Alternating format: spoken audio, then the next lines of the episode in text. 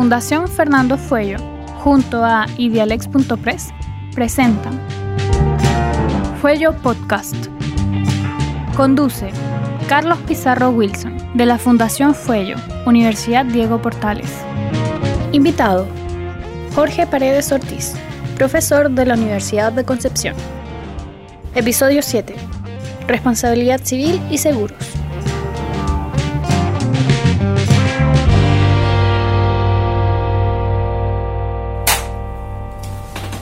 Buenos días, les doy la bienvenida a este nuevo capítulo de Fuello Podcast de la Fundación Fuello Laneri de la Universidad Diego Portales. En esta oportunidad eh, nos acompaña el abogado de la Universidad de Chile, Jorge Paredes, quien además es eh, gerente del área de responsabilidad civil en materia de construcción y concesiones. Eh, buenos días, Jorge, ¿cómo estás? Muy bien, Carlos, muchas gracias por la invitación.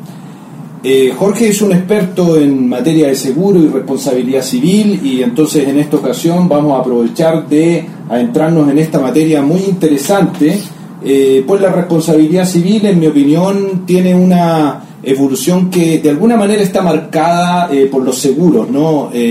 si bien en principio entendemos la responsabilidad civil basada en la culpa, como se mantiene todavía en el Código Civil, en materia extracontractual, eh, el seguro viene a poner en cuestión eso porque pretendemos eh, que se sancione y que pague ¿no? Eh, quien ha cometido esa culpa, pero el seguro difumina esta situación. Entonces, de alguna manera, el seguro ha marcado la evolución de la responsabilidad civil y por lo mismo es un tercero invitado, un fantasma que siempre está en la actualidad en materia de accidentes, pues es un bolsillo importante que pueda asumir la indemnización. Entonces, me gustaría, Jorge, que nos explicara eh, cuál es tu opinión acerca de la influencia eh, del seguro en la actualidad en la responsabilidad civil.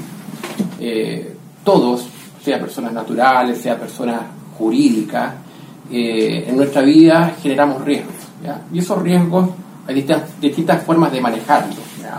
Se reducen vía prevención, se reducen vía educación, pero sin embargo a veces eso lamentablemente genera efectos eh, patrimoniales o físicos en terceros. Y las formas de, controlar e-, ese riesgo, una de ellas es precisamente transferir el costo económico de ese riesgo a un tercero, que es el asegurador, a cambio del el pago de una cantidad de dinero que es la prima. Y básicamente, ¿qué es lo que cubre un seguro de responsabilidad civil? Dos cosas.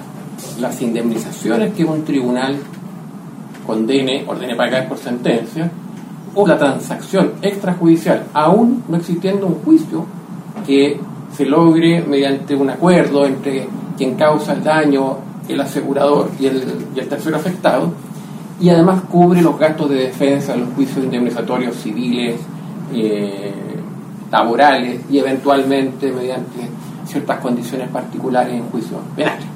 Bueno, en varios juicios nos ha tocado negociar y, a veces están eh, los abogados que participan eh, representando ¿no? a, la compañía demandada, pero luego aparece ¿no? Eh, la abogada o el, abogado de seguro para en definitiva aceptar o ver cuáles son los montos viables, por ejemplo, para una negociación o una transacción.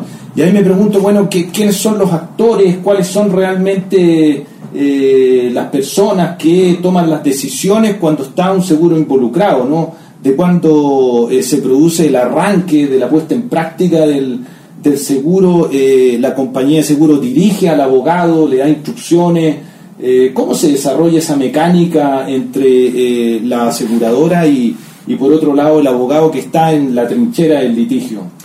A ver, yo te diría inicialmente que una nota distintiva en, nuestro país es que el tema de los seguros en general y de los seguros de responsabilidad civil y todo el proceso de operación de una póliza desde que se contrata, no olvidemos que al final del día un contrato, una póliza de seguros es un contrato, hasta que opera, está fuertemente regulado desde el punto de vista legal y reglamentario. Eso es una nota básica distintiva. Eh, segundo, para responder a tu pregunta, yo haría una distinción entre lo que es la etapa previa a lo que nosotros llamamos el siniestro, el hecho dañoso eh, la electrocución del trabajador, la inundación, la caída de la viga, eh, la operación mal hecha, que sería la primera etapa en donde la persona natural o jurídica detecta una necesidad de un seguro, ya de cubrir su patrimonio frente a este riesgo de su actividad, el riesgo propio de su actividad. Y esa, en el fondo, esa primera etapa es la suscripción y en ella opera el, corredor de seguro. Estamos hablando de, grandes corporaciones en donde ellos eh, analizan los riesgos y en el fondo generan programas de seguro específicos para cada, área o industria. Naturalmente el riesgo de una farmacéutica no es el mismo de una empresa forestal. Son riesgos distintos y por lo tanto la asesoría debe ser especializada. Por lo tanto, eh, se genera una póliza eh, y esa póliza es una promesa de pago y protección al futuro, porque todavía no existe ningún siniestro, no existe ninguna necesidad de utilizarla. Y normalmente se guarda en un cajón o en un archivo. Y nadie sabe que existe una póliza, hasta que lamentablemente ocurre el siniestro. Y se genera ahí la segunda etapa. Eh, y en esa segunda etapa, eh, fuertemente regulada desde el punto de vista legal y administrativo, como te comenté inicialmente, eh, actúa la figura del liquidador de seguros, el ajustador de seguros, ¿ya? que en responsabilidad civil generalmente es un abogado por razones bastante obvias, nos, toca manejar distintos estatutos legales, eh, sentarnos frente a abogados que dominan perfectamente materias legales bastante específicas, ley de concesiones viales, temas de responsabilidad civil médica, en los casos de de directores y gerentes, ley de sociedades anónimas. son materias muy específicas en donde lo aconsejable es que uno sea, como liquidador de seguros, abogado. Eh, y ocurrido esto, generado el siniestro, eh, se da inicio a un procedimiento de eh, aplicación de la póliza, en donde lo primero es determinar la cobertura. La póliza va a operar, las condiciones del contrato permiten que el siniestro pueda eh, estar amparado por la protección patrimonial de los gastos de defensa y las indemnizaciones, esa es una labor que realiza el liquidador de seguros. Una vez que la póliza opera porque existe consenso en que tiene cobertura, habrá que distinguir si existe o no un, juicio. ¿ya? por norma legal y reglamentaria, los liquidadores de seguros no pueden participar en el proceso de eh, legal. Eh, por lo tanto, se designa un abogado eh, que va a defender al asegurado en juicio. Ahora, la pregunta... Un amigo cercano ahí, ¿no? Puede ser un abogado corporativo, puede ser un abogado del staff de la compañía, eso en el fondo es parte del, del, proceso de la aplicación de la póliza. No hay, no hay una norma escrita en ese sentido de rigurosidad, lo que sí en el fondo la compañía de seguros tiene el derecho a designar el abogado. ¿ya? De acuerdo. Ahora, eh, ¿cómo va a operar en el fondo eh, la compañía de seguros? Va a operar en función del riesgo expuesto. ¿Qué significa eso? Eh, tú puedes tener, por ejemplo, una póliza de seguros con un monto o un límite asegurado bastante bajo, supongamos mil USD, ¿ya? y nos vemos enfrentados a un lamentable accidente del trabajo con un trabajador tetrapléjico, en donde el riesgo supera por mucho las la 1000 UF. Evidentemente ahí el riesgo no es de la compañía de seguros, porque muy probablemente la sentencia va a superar estas 1000 UF. El riesgo es del asegurado. En ese caso, el rol director, el rol preponderante, lo tiene el asegurado. A la inversa, si tenemos una póliza de seguro en el mismo ejemplo del, del trabajador tetrapléjico de un monto asegurado de 10.000 UF y un deducible, que es la parte del seguro que debe pagar el asegurado de 200 UF, evidentemente el riesgo es de la compañía de seguro y por lo tanto el control en la dirección de las negociaciones, el control de la dirección procesal, aun cuando en Chile no exista una acción directa, la posibilidad de demandar a la compañía de seguros, eh, por supuesto que en la práctica eh, va a operar de esa manera, porque al final del día el riesgo patrimonial es mayor. Claro, o sea, quien tiene el riesgo en definitiva lleva el sartén por el mango y maneja las decisiones, pero y ahí cuando uno entra al área chica de la transacción, eh, ¿cuáles son los parámetros que, que se manejan para poder eh, establecer un monto y eh, llegar a un acuerdo con, con los abogados de, de, la víctima? ¿no? Porque normalmente cuando hay una compañía de seguro involucrada, los, la defensa ¿no? de la víctima busca una indemnización por la vía más rápida y si hay un seguro se alientan ¿no? a que pueda facilitarse ese acuerdo y en definitiva se logre la, indemnización de manera más temprana. Eh, pero eso siempre tiene que tener en cuenta ciertos factores que van a determinar eh, la cuantía, ¿no? Cómo, cómo la, el mundo del seguro eh, coloca parámetros o logra determinar el quantum de lo que está dispuesto a pagarle a la víctima. ¿Qué se toma en cuenta? A ver, yo volvería a hacer una distinción entre lo que es daño material y daño corporal. Y en el daño corporal lo que es muerte o lesiones. Eh, si bien uno pudiese pensar en principio que la determinación del daño material es sencilla, eh, si se rompe un celular uno va al mercado y sabe cuánto vale ese modelo de celular más o menos, el problema surge en casos límites, por ejemplo, mucho tiempo atrás me tocó ver un caso en donde un camión en una casa eh, entregaba un suministro eh, de, gas licuado y retrocede dañando una estatua. ¿Cuánto vale esa estatua? Por mucho que a mí me guste el arte, no, no, tengo la capacidad técnica para, para llegar a esa evaluación. Bueno, un perito, un perito que determine el monto. ¿ya? Por lo tanto, en teoría, lo que es daño material es más sencillo. ¿Dónde viene el problema? El problema viene en el daño moral y lo que hoy día es la gran eh, nueva eh,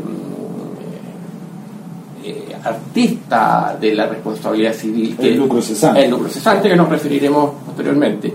En el daño moral encontramos una incertidumbre total y absoluta. O sea, arbitrariedad llevada al máximo por parte de los tribunales. casos comparables, por ejemplo, de una mujer que fallece en un caso producto de una negligencia médica y en un caso, o en otro caso producto de un piedrazo, y en un caso al viudo condenan 60 millones de pesos y en el otro caso a 150. Claro. Eh, y entonces la compañía, ¿cómo lo hace? Simplemente vaya a negociar como si estuviéramos en la feria, porque siempre tengo esa sensación, ¿no? Que en definitiva se termina tratando de establecer una serie de, de parámetros, objetivos, eh, bases de negociación, pero en último término es como estar comprando ahí en, la feria, bueno, cuánto me das, cuánto se conforma la víctima, el abogado eh, de la víctima pensará también en su porcentaje, la compañía en su póliza, en sus riesgos, eh, ¿cómo, se determina ahí, eh, esto es lo que te ofrezco y de ahí no me muevo? No, básicamente es un poquito más sofisticado de, ir a la feria y ir a negociar. Porque básicamente en el fondo uno utiliza ciertos parámetros y, uno de esos parámetros es la jurisprudencia. Estar al día. Si me dijiste que la jurisprudencia es cualquier cosa, ¿no? 60, 150, ¿cómo, cómo la jurisprudencia me va a servir? Tampoco los paremos han sido de tanta utilidad porque se aplican de manera más bien marginales, no han tenido una, una influencia generalizada, salvo en la tercera sala de la Corte Suprema, que a veces lo, los considera, ¿no? O sea, no, no, la jurisprudencia te permite tener un marco, ya un parámetro. O sea, por ejemplo, uno tiene claro que en un caso de accidente laboral fatal no ha habido una condena en Chile por 900 millones de pesos. Por lo tanto, si tú tienes un abogado demandante que te pide 900 millones de pesos, sencillamente su petición está absolutamente eh, fuera, fuera de lugar. Pero sí, efectivamente, uno analiza los casos concretos, el grado de responsabilidad, la exposición de la víctima, eh, la región, el lugar donde ocurre, la judicatura donde estamos litigando, eh, el tipo de procedimiento. O sea, hoy día ha habido un cambio importante a propósito de esta modificación legal formal, laboral, materia laboral, que si bien es una modificación eh, procedimental, solo a partir de ahora se permite a los causavientes demandar eh, por el daño moral en accidentes del trabajo, eh, eso ha traído en el fondo un, cambio eh, en, la forma de evaluación precisamente porque hoy día ya tenemos la posibilidad de, en un caso de accidente fatal, tener juicios simultáneos o sucesivos por un mismo hecho. Por supuesto. Y una última pregunta que se nos escapa el tiempo. Eh, ¿Cuál es tu visión acerca de lo que viene en la industria del seguro en materia de, responsabilidad civil, así en, una síntesis apretada? Eh, ¿Cuáles serían los eh, cambios o los roles que va a seguir jugando la compañía del seguro en materia de responsabilidad civil? ¿Seguirá la situación más o menos estable como la hemos conversado o se avisoran algunas modificaciones ¿no? hacia el futuro? Yo creo que el tema del, de los paulatino no exponencial aumento de los montos indemnizatorios no es una, un, efecto de la, de la operación de los, de los, seguros de responsabilidad civil.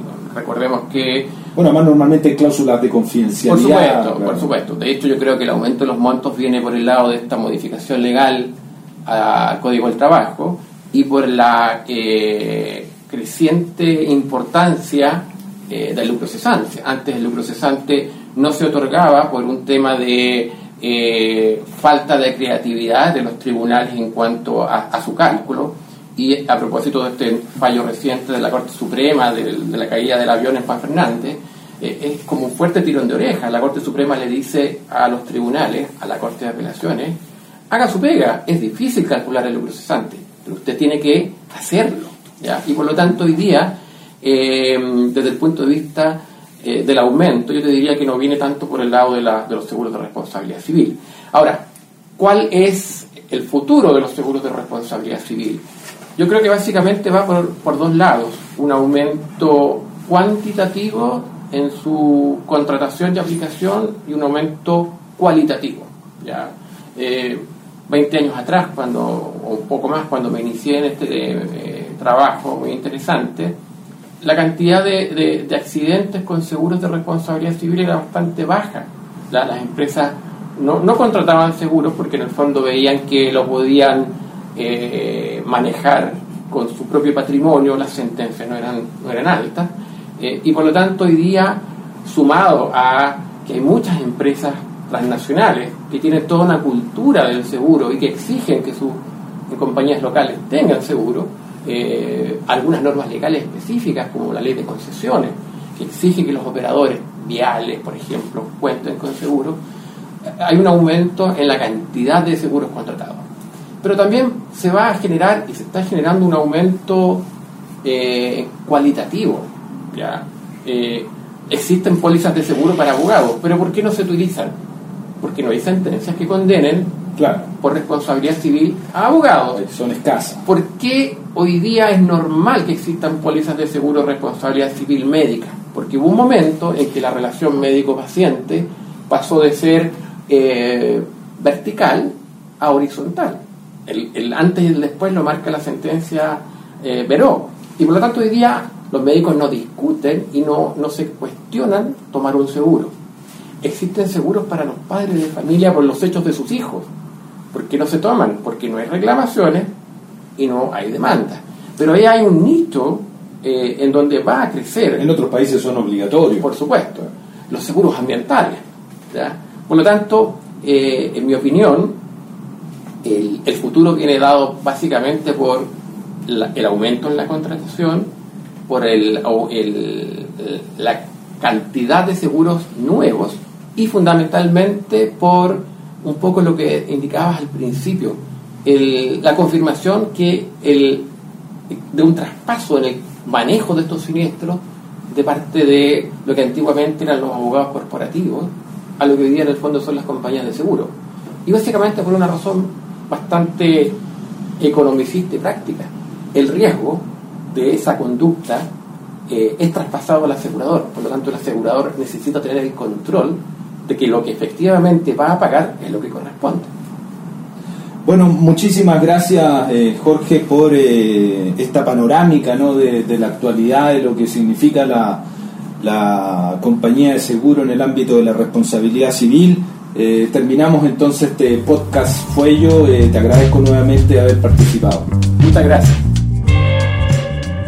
Dirección, Sofía Martín. Edición, Josabeth Graterol. Mastering Camilo González. Estudio El Garage.